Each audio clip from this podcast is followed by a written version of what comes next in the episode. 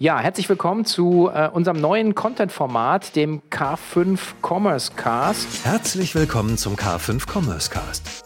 Gemeinsam mit unseren Partnern präsentiert euch das K5 Moderatorenteam tolle Use Cases sowie die neuesten Entwicklungen und Trends aus der Welt des digitalen Handels. Und äh, wie schon in den Folgen zuvor freuen wir uns hier gemeinsam mit unserem Partner SAP heute in das Thema Marktplätze einzusteigen. Und äh, wie immer haben wir hier äh, ja, diverse Expertinnen und Expertinnen versammelt, wobei wir heute leider nur ein All-Mail-Line-Up haben. Und ich freue mich sehr ähm, auf meine Gäste. Einmal André Schwarz, den stellvertretenden Hauptgeschäftsführer und Pressesprecher beim Bundesverband Großhandel und Außenhandel Dienstleistungen. Herzlich willkommen, lieber André. Hallo, herzlich willkommen. Ich freue mich auf das Gespräch mit Magnus und dir. Genau, und du hast schon vorweggenommen, Magnus Meyer, äh, Global Vice President Wholesale Distribution bei SAP, der aktuell in den USA sitzt. Deswegen freue ich mich auch sehr, hier die Live-Schaltung in die USA zu haben. Hallo, willkommen, lieber Magnus. Ja. Hallo. Ja, ähm, das Thema Marktplätze ähm, geistert ja schon so, ähm, also gefühlt für mich seit Ewigkeiten durch die Gegend, aber äh, ich glaube so erst in den letzten Jahren und natürlich auch durch das ganze Thema äh, Covid-19 hat es natürlich auch nochmal eine ganz andere Relevanz bekommen und ähm, vielleicht äh, fangen wir mit, äh, mit André einfach auch mal an. Ähm, was, was seht ihr denn jetzt auch verbandsseitig so? Was, was machen äh, Mitglieder? Was sind so die, die großen Trends vielleicht auch der letzten zwei Jahre äh, rund um das Thema ähm, Marktplätze?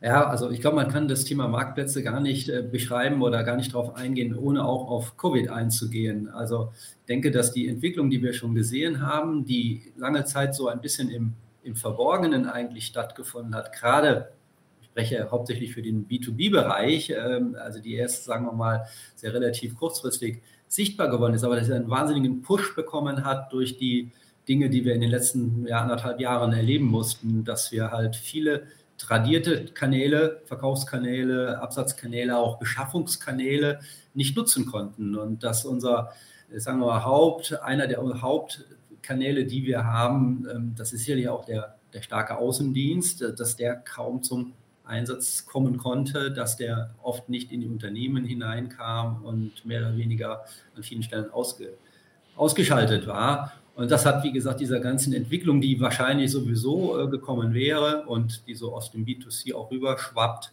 äh, nochmal ein wahnsinniges Momentum verliehen hat. Hm. Ähm, vielleicht auch noch mal kurz Anschlussfrage. Wie konntet ihr denn da jetzt auch den, den, äh, den, den Unternehmen dann auch, auch helfen? Weil ich meine, das war ja so ein bisschen, also wenn man sich mit dem Thema beschäftigt hat, ich mache es jetzt seit 20 Jahren, ob, ob jetzt Einzelhandel, Großhandel oder im, im B2B-Segment, aber man, hat man es ja kommen sehen. Aber man natürlich viele Leute, das ist ja auch natürlich und menschlich, wenn man ein Geschäft hat, was funktioniert, dann macht man die neuen Sachen immer so ein bisschen mit der Hand am Arm. Und auf einmal ist man in einer Situation, wo man gezwungen ist, ähm, sehr, sehr schnell auch Ergebnisse zu erzielen, weil, wie du es beschrieben hast, es eben schwierig wird. Ähm, wie habt ihr da assistieren können oder habt ihr auch so Beispiele von, von, von guten äh, Unter Unternehmen, die das dann einfach gut hinbekommen haben? Ja, also die Beispiele gibt es schon, wobei ich sagen muss, ähm, in der Tat, wenn ich da zurückschaue auf die vergangenen Monate, dann waren die, die Hauptthemen für uns tatsächlich andere. Also es ging vor allen Dingen darum, ähm, das ganze Thema irgendwo abzufedern, ähm, was die Beschäftigung anging, was die Hilfsprogramme anging, was die Liquidität zu sichern anging. Ähm, da spielte eine Rolle Sozialversicherungen, Kurzarbeit und, und solche Dinge, die mhm. standen eigentlich für uns zugegebenermaßen da viel stärker im Vordergrund als jetzt die, die, die sozusagen die, die Digitalisierung da voranzutreiben. Mhm. selbst wir als, als Verband selbst natürlich auch von einem Tag auf den anderen da ins Homeoffice äh, übersiedeln mussten und, und auch, auch das bei uns einen ziemlichen Push gegeben hat. Was man aber sieht, ist, dass die Unternehmen, die ähm, sagen wir mal, äh, ähm, vorweg äh, sich da schon Gedanken gemacht hatten und gut aufgestellt hatten, auch entsprechend viel besser ähm, durch die Situation gekommen sind. Also dass sie einfach ähm, sehr viel besser agieren konnten. Also das gilt schon mal für die Sichtbarkeit, aber dann auch natürlich für den, für den Schritt danach, also auch einfach für die Möglichkeit, äh, Geschäft zu machen. Mhm. So, und ähm, da haben wir beiseite gestanden, aber da würde ich sagen, ähm, da ist unser Anteil, sage ich ganz, ganz offen, ähm, eher bescheiden. Mhm. Mhm. Okay. Magnus, wenn ihr jetzt äh, auf die letzten anderthalb Jahre guckt, ich meine, es gibt ja ein paar, nicht Gewinner, aber im Prinzip, also alle, die, die ein Produkt haben, was im Bereich Technisierung, Digitalisierung waren, die, die äh, kommen eigentlich, glaube ich, gefühlt, zumindest ist es meine Sicht, so ein bisschen vor Lachen nicht mehr in Schlaf, weil natürlich der Druck sehr, sehr hoch war. Wie seid ihr jetzt mit der Situation umgegangen und wie schnell konntet ihr dann auch äh, auf, auf das reagieren? Also ich nehme mal an, ihr habt eine höhere Nachfrage gehabt in den letzten anderthalb, zwei Jahren. Ja, das stimmt, das stimmt.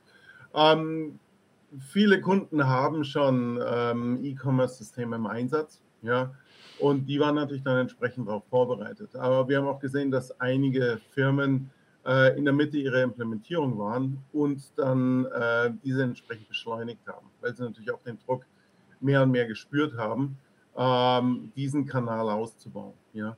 Aber ich muss wirklich sagen, über die Zeit oder über die letzten paar Monate hat sich auch wieder herausgestellt, dass die traditionellen Kanäle nicht tot sind. Ja, also äh, wir sehen, dass Kunden auch über äh, persönliche Beziehungen weiter ähm, Geschäft betreiben wollen, ja, und dass die Bestellungen auch über traditionelle Wege weiter in die, äh, den Weg in die Firmen reinfinden. Mhm. Ja. Ähm, und das ist definitiv etwas, was, was man auch nicht vergessen darf, wenn es jetzt, wenn wir jetzt hier aus der Pandemie rauskommen.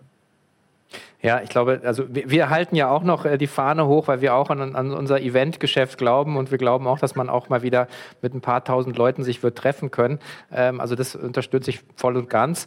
Ähm, die Frage, die wir natürlich heute ein bisschen erörtern wollen, ist das Thema so, so Marktplätze und gerade auch in dem Bereich so B2B und Wholesale, also mehr distributeurorientiert. Ähm, was sind denn da so die Trends, die ihr jetzt äh, als, als äh, Marktbegleiter ja auch, auch äh, gesehen habt? Also meinetwegen auch, muss jetzt gar nicht Covid-relevant sein, einfach so, das war ja so ein bisschen eine Beschleunigung. Aber ähm, ja. genau dieser Trend und die Frage, die sich ja alle stellen, ähm, wird es einfach in der Zukunft nur noch ähm, Marktplatzlösungen geben? Das würde mich sehr interessieren. Nein, definitiv nicht. Ja, Marktplätze äh, sind hier und sie werden hier bleiben. Ja, ähm, es heißt aber nicht, dass jede Firma einen Marktplatz haben muss. Ja, ähm, was jedoch jede Firma haben sollte, ist eine Marktplatzstrategie.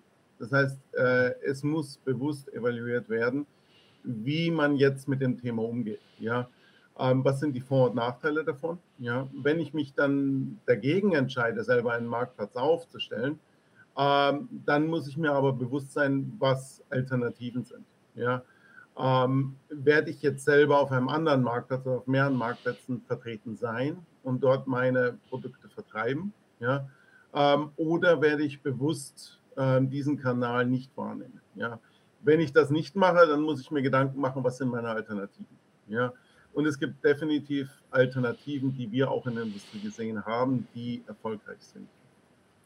Mhm. Also ich, ja. ich kann wirklich nur zustimmen. Ähm, also es hätte genauso bei mir, die Antwort hätte von mir genauso äh, sein können oder wäre bei mir genauso ausgefallen.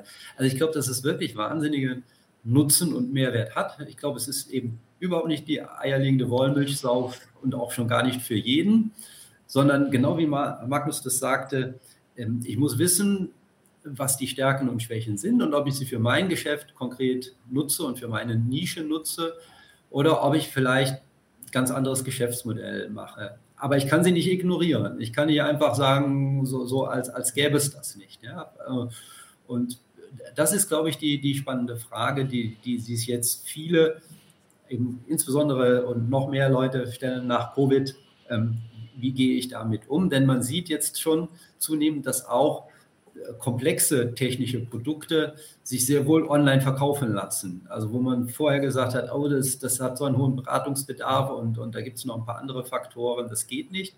Ähm, jetzt äh, gab es jüngst eine, eine Untersuchung, ähm, die ich gesehen habe. Also ein Drittel wird bereits online verkauft und das sollte jedem dann auch bewusst sein. Also ist, äh, ja, das an der Stelle tatsächlich nur wiederholen, eine Marktplatzstrategie sollte man auf jeden Fall haben. Mhm. Jetzt, wenn man, wenn man sagen, aus dem, aus dem B2C-Denke kommt, man, jeder kennt Amazon und, und jeder hat auch mitbekommen, wie, wie ähm, massiv Amazon seine Umsätze von Direktgeschäft jetzt Richtung Marktplatz ja auch, auch geschwenkt hat. Ähm, aber Amazon ist und bleibt ja ein, ein Generalist und, ähm, und es gibt eben dann natürlich da sehr viele äh, so, sogenannte Vertical-Marktplätze, die sich dann auf Fashion spezialisieren, äh, auf, auf Food, auf andere Dinge.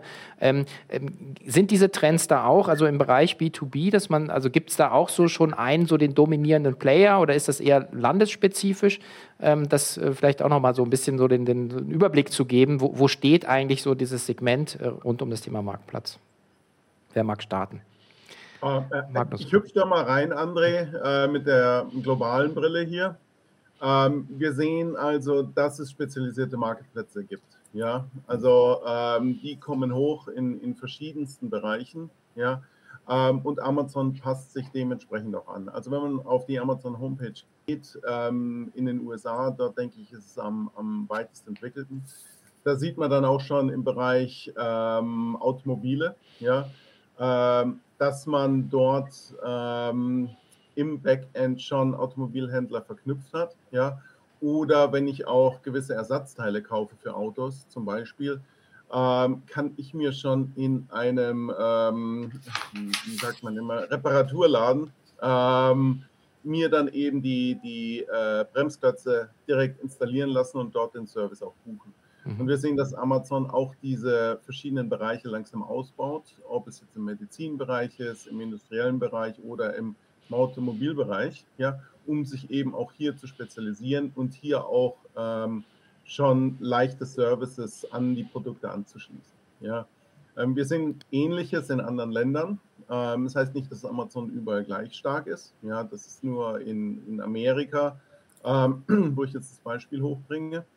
aber in anderen Ländern gibt es andere Player, aber genauso spezialisierte Plätze. Und ich, ich denke, André, wenn du ein bisschen was über Deutschland erzählst, wäre das auch ganz gut hier. Ja.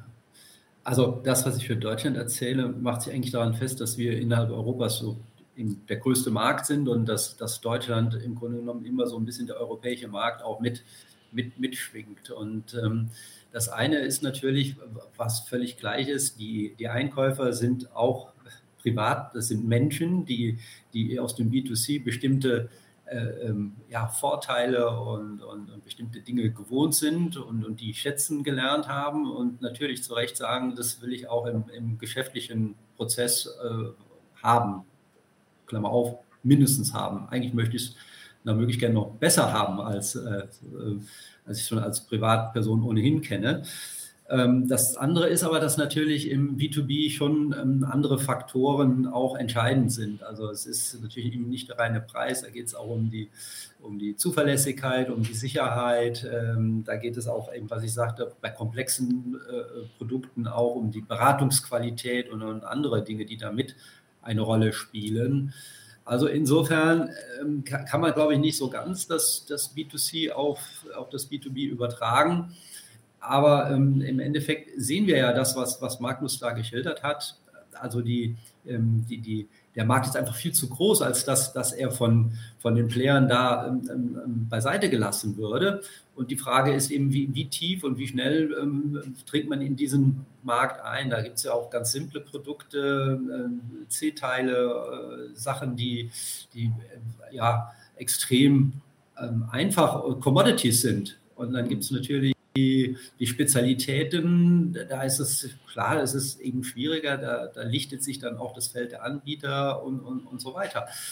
Aber äh, natürlich bekommen wir auch durch die Marktplätze insgesamt einfach mehr äh, ähm, schon mal eine Preistransparenz rein in, in, ganz vielen Bereichen. Das heißt, ich, ich muss auf jeden Fall mir eine, eine Preisstrategie überlegen und muss die abbilden. Und ich habe natürlich noch ein Thema, das auch eine Rolle spielt. Das ist einfach, ähm, dass der Einkauf zunehmend elektronisch geregelt wird. Also das heißt, ich bekomme möglicherweise über so einen Marktplatz dann auch schon direkt eine Anbindung in die entsprechenden Systeme hinein, äh, die ich sonst möglicherweise mir äh, selbst aufbauen muss. Ähm, also das bietet schon eine Reihe von, von Möglichkeiten und Vorteilen, nur eben nicht, nicht, nicht für alles. Und, und insofern glaube ich auch, dass, ähm, dass das einfach äh, in den kommenden Jahren da einfach mehr, äh, also deutliche Zuwächse haben wird, deutlich wachsen wird, zumal man da auch eben schnell wachsen kann äh, über das Thema Marktplätze. Und umso wichtiger ist es, äh, dass ich genau weiß, wie ich das in meine Gesamtstrategie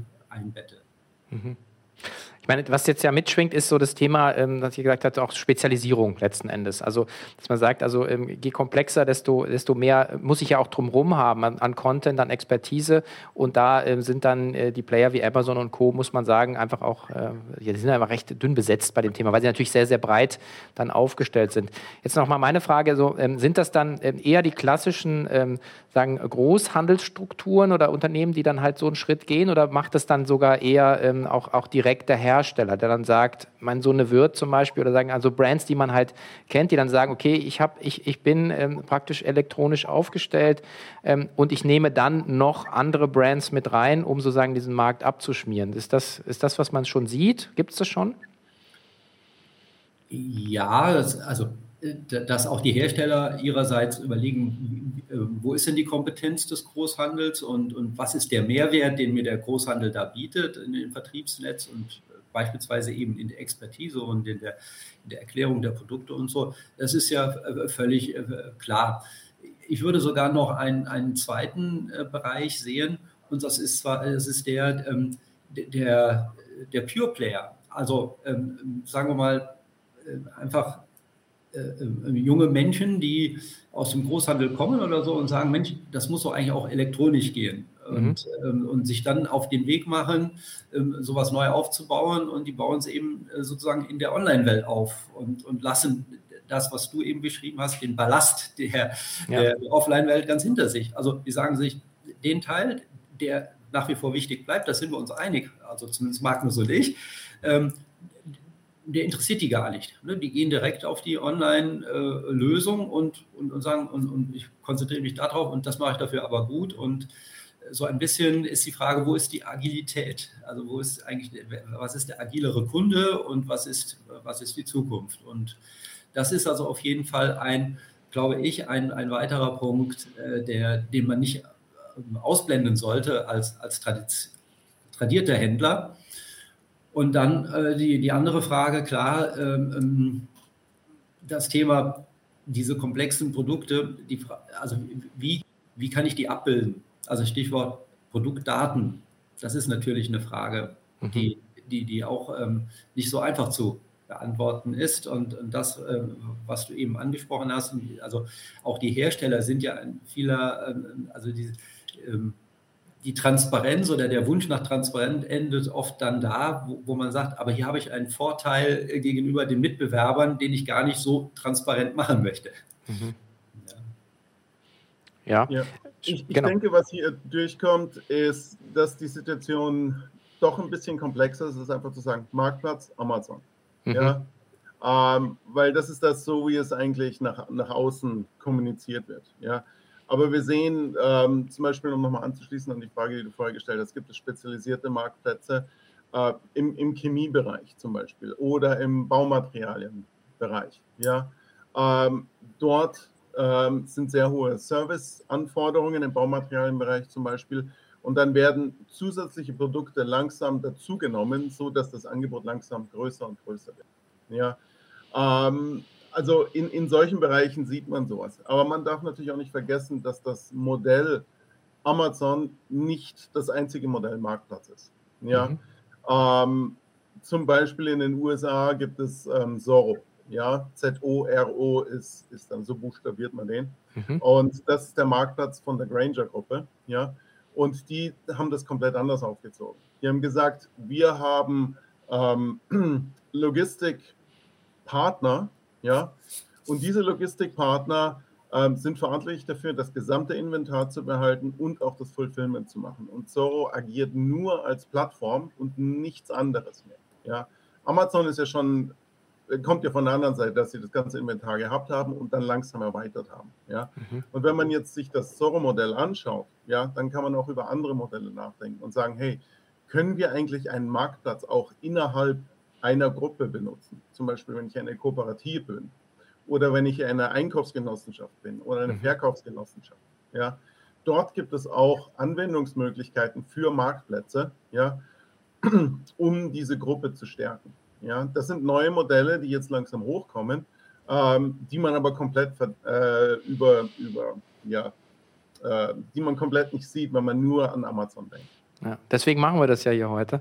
Ja. Das ist ja genau der Grund, weil ich glaube, ich glaube nämlich auch immer, dass es, es gibt so eine, so eine Vielfalt äh, und man hat, ist ja immer so ein bisschen, man hat ja immer so seine Brille auf äh, oder, oder man liest immer nur bestimmte Namen auch in den Medien und, und äh, die, die von dir beschriebene Gruppe, die Zorro-Gruppe, äh, ist genau so ein, so ein anderes Beispiel, wie man da reingeht. Ähm, gibt es denn noch, ähm, noch gerade aus den USA so, so Beispiele, die, die wir hier in Europa gar nicht sehen? so, wo man sagt, okay, das ist ein interessanter Ansatz, äh, wie man eben auch äh, in dem Markt agieren kann? Ähm, zum Bereich Marktplatz äh, kommt mir jetzt da keiner in den Kopf. Es gibt, gibt andere Ansätze. Mhm. Ähm, äh, zum Beispiel Premier Fanel in, in England, ähm, die das Ganze von einer starken Community aufziehen. Ja, und dann hinter dieser Community steht dann der Marktplatz, wo man eigentlich dann einkaufen kann, basierend auf dem, was man in der Community lernt. Ja, das ist jetzt für, äh, für Hightech, ja, für Computerelemente. Ja, ähm, und die ziehen das halt von der Community-Seite. Also mhm. es gibt viele verschiedene Möglichkeiten. Ähm, es ist noch nicht zu Ende gedacht. Und auch die Amazons müssen sich weiter äh, profilieren im Marktplatz, um relevant zu bleiben. Mhm. Also ich glaube tatsächlich, äh, da würde ich gerne anknüpfen, weil du das sagst, zu Recht, ähm, ähm, diese B2B-Welt, die ist ähm, sehr viel vielschichtiger als das B2C noch. die geht ja durch, durch viel mehr Branchen und diese Branchen sind extrem unterschiedlich in ihren Anforderungen, natürlich auch in ihren Größen, auch in der, äh, wie sie selbst durchdigitalisiert sind und so weiter. Also äh, außerdem haben wir noch daneben noch diesen großen Bereich öffentliche Beschaffung, der ist schon wieder anders strukturiert. Mhm. Also ich, ich glaube, dass es da tatsächlich nicht die eine Lösung äh, geben kann. Und, und auch, ich, ich, ich weiß nicht, wo, wo Amazon sich da sieht und wie sie sich selbst da verstehen. Ähm, also erstmal, der Markt ist ja groß genug und da kann man genügend äh, auch äh, Dinge, Erfahrungen sammeln und so weiter. Aber ich bin da ganz optimistisch, dass das, sagen wir mal, was, im, was wir im B2C sehen, ähm, diese hohe Konzentration, dass wir die in, de, in dem Maße nicht bekommen. Was aber nicht heißt, dass, dass, dass äh, sozusagen man sich da entspannt zurücklehnen könnte. Mhm, mh. Ich denke auch, also, äh, also interessanterweise glaube ich, ich mein Hintergrund ist ja seit 20 Jahren eher im, im Bereich ähm, Business to Consumer, aber im, das, was sagen, gerade im Business-to-Business-Bereich, dass man da ja auch viele Dinge auch übernehmen kann, ähm, weil man geht ja in den Bereich jetzt äh, B2C auch immer mehr so ein bisschen weg, rein von der Preisoptik, ja, ähm, weil man natürlich extreme Transparenz hat, immer mehr rein in, in so einen Service-Gedanken oder dass man auch sagt, man, man pflegt die Kundenbeziehungen, investiert erst in den Kunden, ähm, indem man ihm Gartentipps gibt und irgendwann kauft er dann eben seine Gartengeräte bei demjenigen, der seit einem Jahr ihm sozusagen hilft, einen schönen Garten zu machen. Und das ist ja sowas, was im B2B-Bereich ja schon immer da war, nämlich genau diese diese Relationship Management, diese Kundenbeziehung Pflege, was du auch eingangs gesagt hast, dass man im Außendienst, das ist, warum hat man Außendienst? Ja, weil man einen persönlichen Kontakt hat. Und, äh, und ich glaube, das jetzt so, so in Digitale zu übertragen, ähm, das hast du ja so schön gesagt, äh, Magnus, das ist eher so ein, also so ein Plattformgedanke. Ähm, dass man eben, also nicht nur Marktplatz, da sind jetzt Produkte, die kann ich kaufen, sondern es ist eigentlich viel, viel weiter und, und weicher auch gedacht, äh, glaube ich. Ähm, also in diesen, in diesen Plattformen zu denken. Und und ich glaube, da springt Amazons Ansatz auch, äh, also ist meine persönliche Meinung, aber springt auch zu kurz, ja, weil das ist eben, es ist eben nicht plattformgedacht so richtig. Also das B2B ist sicherlich viel stärker beziehungsgetrieben. Also ja. Äh, die, die, ich würde mal sagen, der, der Anteil der, der, der Zufallskäufe oder der, der Spontankäufe und so ist natürlich ähm, im B2C viel, viel größer. Ja, also ich, ich glaube, ich muss gedanklich auch mal den, den Einkauf ohnehin dann strukturieren in die, ähm, sagen wir mal, in die, in die Dauereinkäufe, in die, also die, die, die, die sozusagen kontinuierlich getätigt werden. Es gibt die Dinge, die, die besonders äh, ähm, systemrelevant sind. Es gibt die preiswerten Einkäufe, die ich dazu brauche. Es gibt die Einmalkäufe, die ich irgendwo habe. Also auch das macht natürlich einen riesen Unterschied. Ähm, das ist eben dann nicht so, dass ich äh, äh, oder andersrum, die, die, die Beschaffungskosten sind dann manchmal, ähm, also stellen sich ganz anders dar. und dann stellt sich wiederum ganz anders dar, wie, wie ich dann einkaufe oder ob ich dann wo einkaufe. Mhm. Markus, wenn ihr nochmal vielleicht auf dein, auf dein Kundenportfolio schaust auch und äh, oder die, die Gespräche, die du gerade in letzter Zeit geführt hast, wo steht denn äh, jetzt so der, der, äh, ja, der, sagen, der Großhandel, B2B, sagen, in, sagen in, in, der, in dieser Digitalisierung, in dem, auch in dem Erkennen und Ergreifen der Chancen, die ja da sind, die äh, André so schön rausgearbeitet hat eben? Ähm, der Großhandel natürlich passt sich an. Ja, also sie sind sich dessen bewusst. Ja, da besteht kein Zweifel, aber die Schwerpunkte werden ein bisschen anders gesetzt. Ja.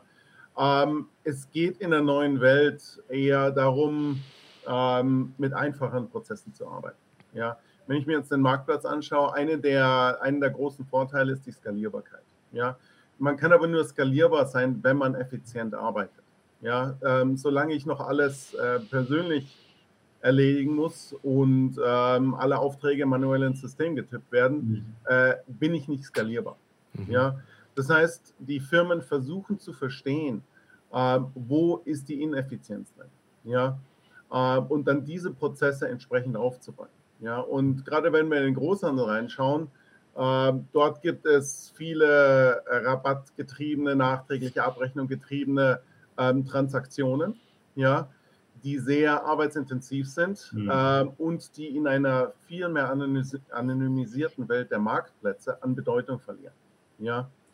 Und da denke ich, ähm, ist der Großhandel noch nicht stark genug am Aufräumen, ja, um das stark zu vereinfachen. Die andere Sache, die wir sehen, ist, dass Kunden sagen, hey, äh, wir haben jetzt diese ganzen Informationen verfügbar, die uns die Digitalisierung ähm, anbietet, aber wir wissen eigentlich gar nicht, was jetzt diese, diese Kennzahlen sind, die in der modernen mhm. Welt relevant sind. Ja? Mhm. Und wir arbeiten, mit, wir arbeiten mit einigen Kunden zusammen, die sagen, hey, wir müssen besser verstehen, was nicht passiert. Ja? Die Sachen, die passieren, die, die sehen wir im System. Das, das können wir jederzeit reporten. Ja?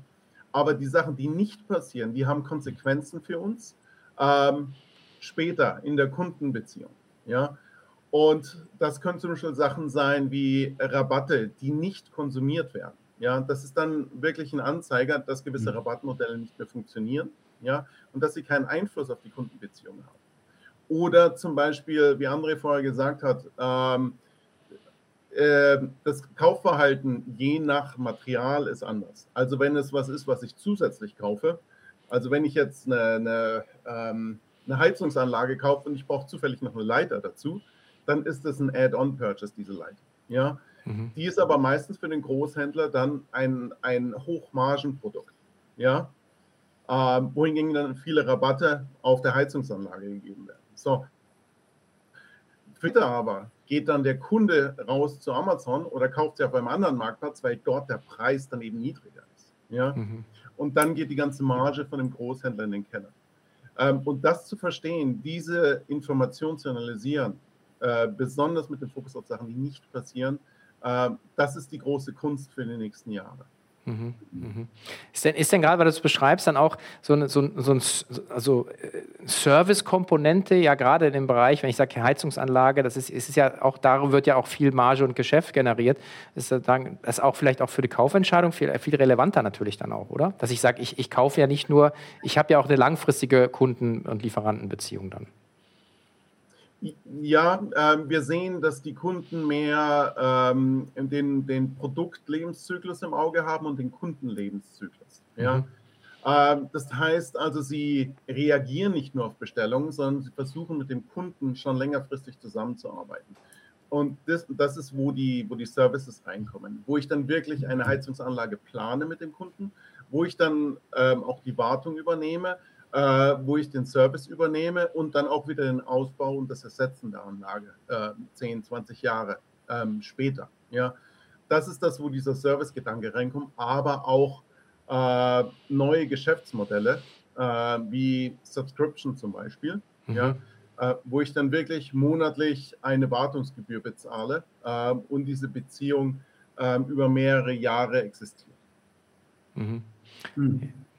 Ja, gibt es so ein bisschen das äh, Beispiel also von, äh, was sich Hilti ja auch aufgebaut hat, zum Beispiel, äh, wo man weiß, dass sie im Prinzip weg vom reinen Geräteverkauf hin sozusagen zu einem, äh, ich löse dein Problem auf der Baustelle äh, und egal welches Gerät du jetzt noch nicht weißt, dass du in drei Monaten brauchst, du kannst es sozusagen dann über einen Servicevertrag bekommen. Vielleicht schauen wir noch mal einmal äh, sozusagen äh, ins Jetzt und dann nach vorne, so zum Abschluss. Ich würde gerne mit, mit, mit André anfangen. Ähm, was sind so die größten äh, Hindernisse sozusagen für diesen, für diesen Sprung und, und wo siehst du die Potenziale so jetzt mal, wenn man seriös sagt, ein bis drei Jahre? Ähm, da kann man ja nicht wirklich gucken.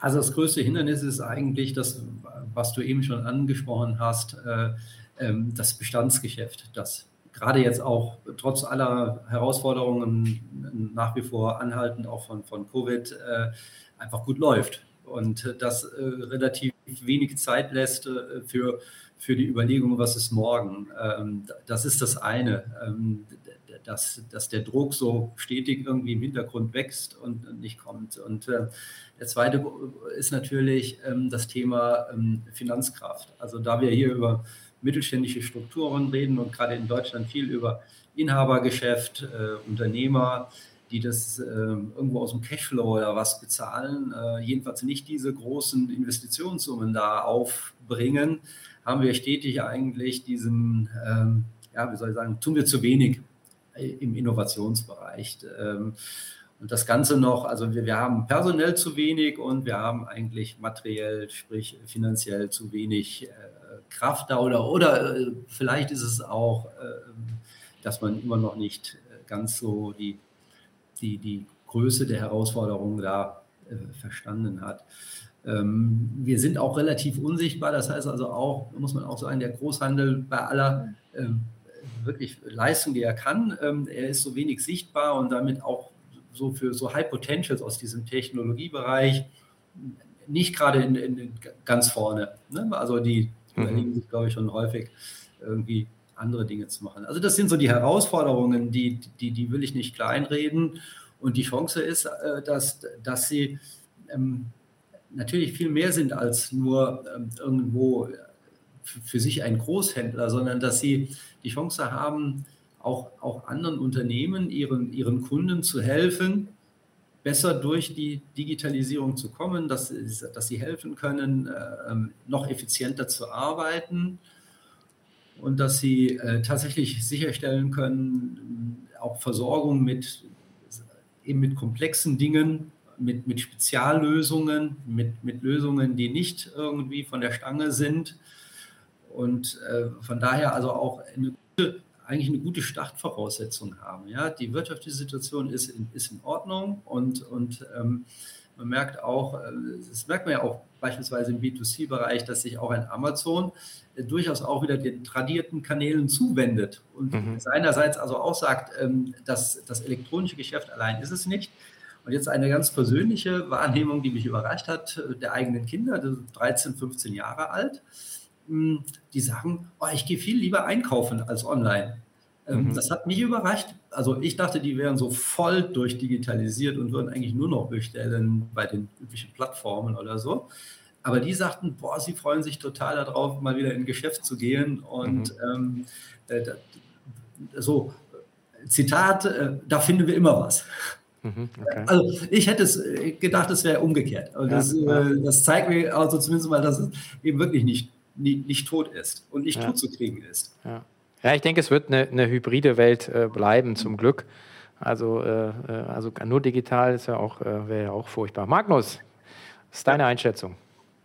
Ähm, was wir hier in Amerika sehen, ist, dass die Marktkonzentration noch weiter zunimmt.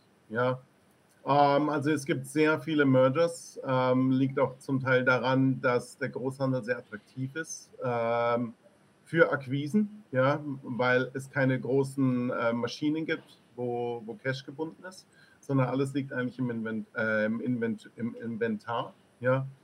Ähm, und ich denke, das wird weiter sehr stark zunehmen. Wir sehen es gerade im, im Hightech-Bereich. Wir haben es gesehen über viele Jahre ähm, auf der Medizinseite. Ja. Und was natürlich kommt mit dieser Konzentration ist, dass diese großen Player oder die immer größer werdenden Player auch die Prozesse bestimmen können. Ja. Mhm. Ähm, und für sie ist es natürlich sehr interessant, dann auch ähm, weiter auf elektronische Transaktionen zu setzen. Ja? Und deswegen denke ich, wird sich das Gewicht weiter in diese Richtung ähm, verlagern. Ja, ich glaube, also Potenziale gibt es genug. Meine Herausforderungen sind da und äh, ich denke auch, dass äh, es vor allen Dingen, also das ist aus meiner Sicht, aber das ist eigentlich völlig egal, ob B2B oder B2C ist, letzten Endes äh, auch die, die personellen Ressourcen, also die, die Menschen, die es dann letzten Endes auch, auch, auch, auch umsetzen können und wollen, ähm, ist halt groß, ein großes Thema. Aber ich, ich glaube auch, dass wir äh, durch die letzten zwei Jahre vor allen Dingen so einen so so ein Turbolader jetzt da gesehen haben und, äh, und bin ich auch sehr gespannt. Wir werden sicherlich nicht das letzte Mal über dieses Thema gesprochen haben. Ein herzliches Dankeschön nach Berlin und in die USA. Ähm, ja, vielen Dank für eure Zeit und eure Einsichten. Es war sehr spannend. Äh, bis bald. Dankeschön. Bis bald.